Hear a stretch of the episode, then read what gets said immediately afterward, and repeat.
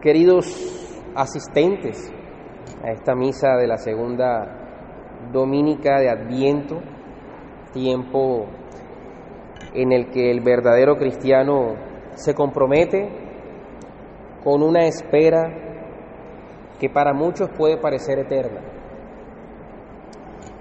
Uno de los principales problemas que tiene el cristiano moderno, y me refiero al cristiano moderno porque nosotros podemos a lo largo de la historia ir viendo cómo el cristianismo se ha ido desarrollando en las personas.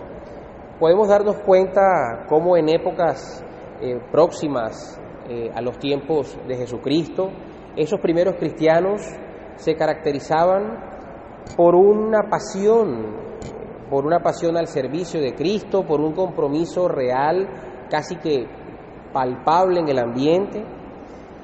Y posteriormente, con el crecimiento del, cristianismo, con las persecuciones, con el desarrollo de toda la historia, eh, nos topamos con, con otras épocas de la tierra, con otras épocas de la, de la civilización, de la historia humana. Épocas en las que seguimos viendo cristianos firmemente comprometidos. Nosotros quizás no tenemos la oportunidad muchas veces de vivir experiencias como la que vivían eh, los cristianos de aquellos, de aquellos tiempos, como las cruzadas, por ejemplo. Eh, vale la pena resaltar, más allá de los intereses que pudieron haberse dado en, en, en, temas políticos, en temas económicos, vale la pena resaltar que una persona hacía una peregrinación hacia Jerusalén, hacia la Tierra Santa, buscando redimir pecados. Se daba en algún momento a entender que Jerusalén, por haber sido el lugar donde nuestro Señor eh, estuvo, habitó y, todo lo que nosotros sabemos de su historia, este, este espacio tenía una especie de misticismo que le permitía a las personas peregrinar hacia allá para recibir perdón por pecados eh, que habían cometido en sus vidas. Pero este peregrinaje realmente no es como un peregrinaje que de pronto hacemos nosotros el día de hoy. Cogemos un avión y entonces vamos a algún lugar y listo, allá llegamos y, vivimos de pronto una misa o de pronto nos quedamos algunos días en alguna especie de retiro o simplemente cogemos el automóvil y manejamos unos, unos 100 kilómetros o 200 kilómetros y llegamos a algún punto.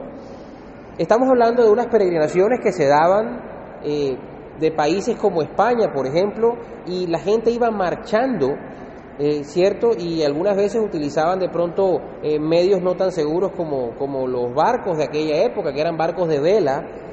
¿Cuál es el tema con un barco de vela? Que el barco de vela usted no sabe cuándo va a poder salir del puerto, porque eso depende del viento.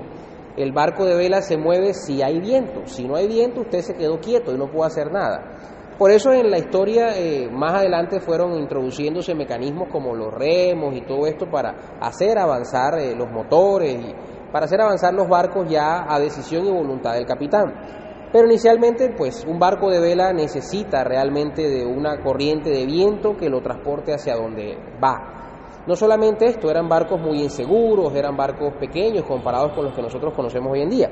Pero entonces una persona que tenía esa firme intención de ir a recibir ese perdón, de ir a la Tierra Santa, se embarcaba en una peregrinación de estas y caminaba miles de kilómetros, digamos cientos si lo queremos llevar a algo más tangible, pero realmente eh, era un traslado de muchos días, eh, pasaban por zonas que no conocían, por bosques, por selvas, porque hoy en día hay carreteras para ir a todas partes, pero en aquellos tiempos no existía esto, y no todo mundo y podía ir en caballo porque no todo mundo tenía tampoco dinero para un caballo, algunos iban a pie.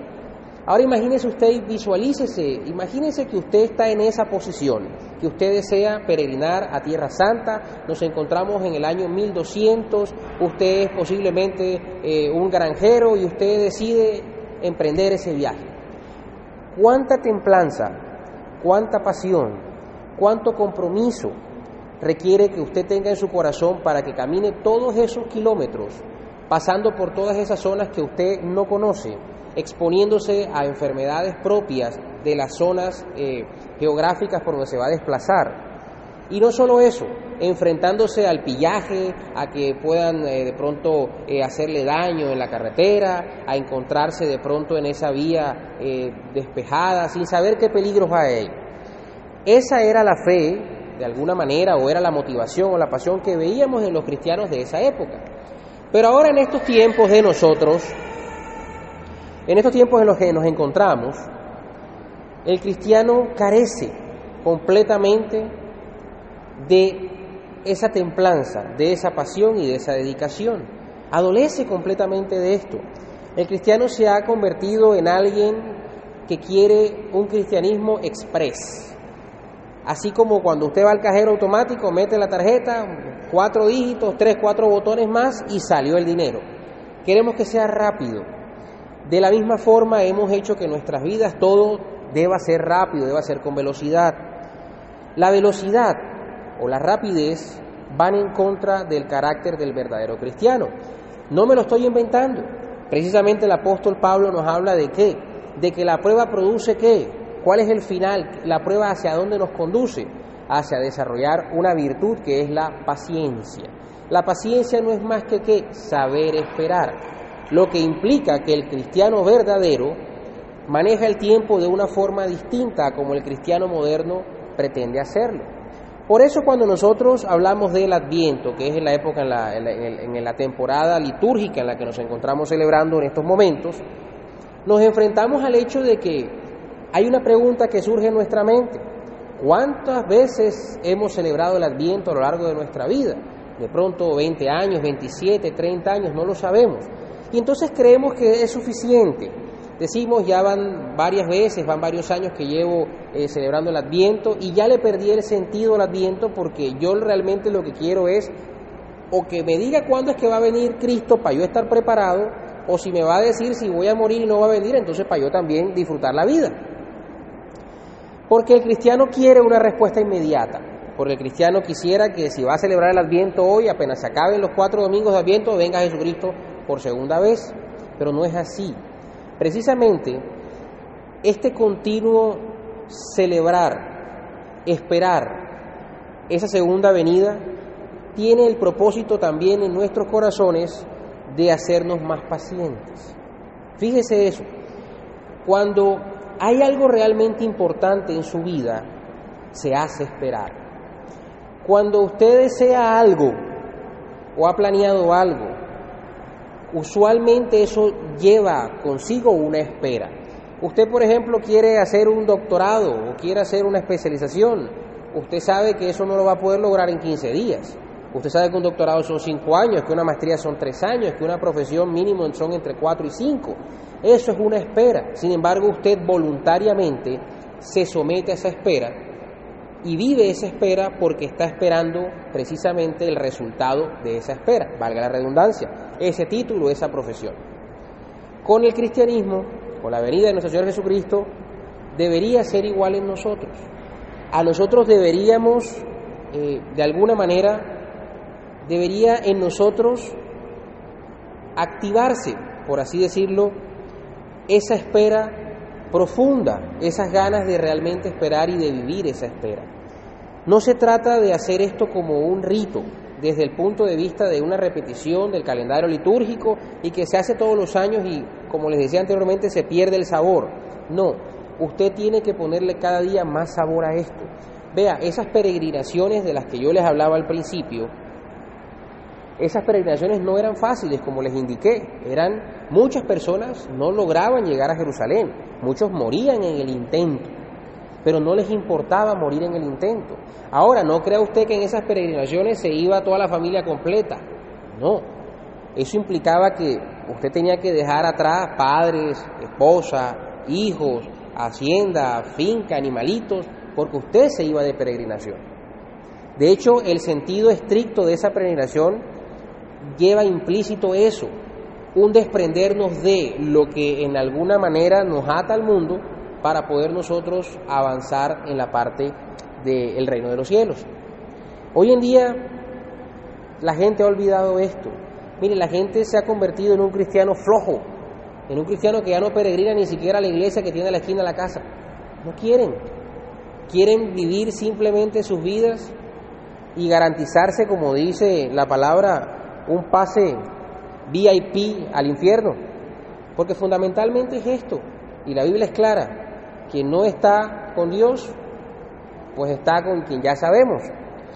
Entonces es fundamental y necesario que nosotros aprendamos a utilizar este tiempo litúrgico del Adviento para fortalecer en nosotros ese carácter de espera, que nosotros podamos utilizar este tiempo para poder ganar un mayor nivel de pasión, de dedicación y de entrega por las cosas que tienen que ver con el reino de los cielos. Es triste que este tiempo de preparación, la mayoría de cristianos eh, modernos no los vive, pero sí quieren vivir la Navidad, quieren vivir el 24 de diciembre, porque lo que les interesa es la natilla, porque lo que les interesa es verse con los familiares, porque lo que les interesa es la cervecita y les interesa es la botellita de vino y los regalitos, eso es lo que les gusta, la parranda. Es decir, no se dan cuenta de que precisamente ellos no viven la Navidad como deberían vivirla porque no se preparan para vivirla, porque el tiempo para prepararse para la Navidad se llama Adviento. Estos cuatro domingos que son anteriores a la Navidad es el tiempo en el que usted espiritualmente se prepara para poder vivir como Dios manda esa Navidad. Pero usted se salta eso. Usted no quiere el Adviento, sino derecho de una vez para la Navidad. Y realmente ni siquiera quiere usted vivir la Navidad, porque en lo que menos usted está pensando el 24 y 25 de diciembre es en lo que ocurrió ahí. Usted lo que está pensando es en los regalos que tiene que comprarle al niño, o está pensando es en qué va a hacer de cena, o está pensando en que fulanito que usted invitó le dijo que no podía venir. Usted está tan preocupado por las cosas materiales que acompañan a la celebración que por realmente lo que la celebración implica. Usted está más comprometido con el ámbito social, con las selfies, con el Instagram, con el Facebook, de todo el millón de, fotos que se montan en esos días, porque hasta las redes se bloquean, pero las redes espirituales están vacías. El Facebook celestial está muerto, ahí nadie publica nada, nadie ni siquiera hace una oración, hasta para la cena se meten esa comida corriendo y volando y se les olvida todo eso. Pareciera que convirtieran la Navidad en un tiempo de celebración de ellos. Fíjense eso.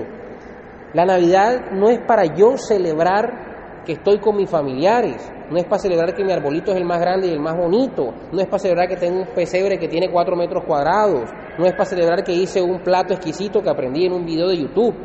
No, la Navidad no se trata de mí, no se trata de mi familia, la Navidad se trata de lo que ocurrió en ese momento y que gracias a lo que ocurrió en ese momento nosotros tenemos los cielos abiertos para poder precisamente ir a la presencia de Dios cuando Él lo solicite.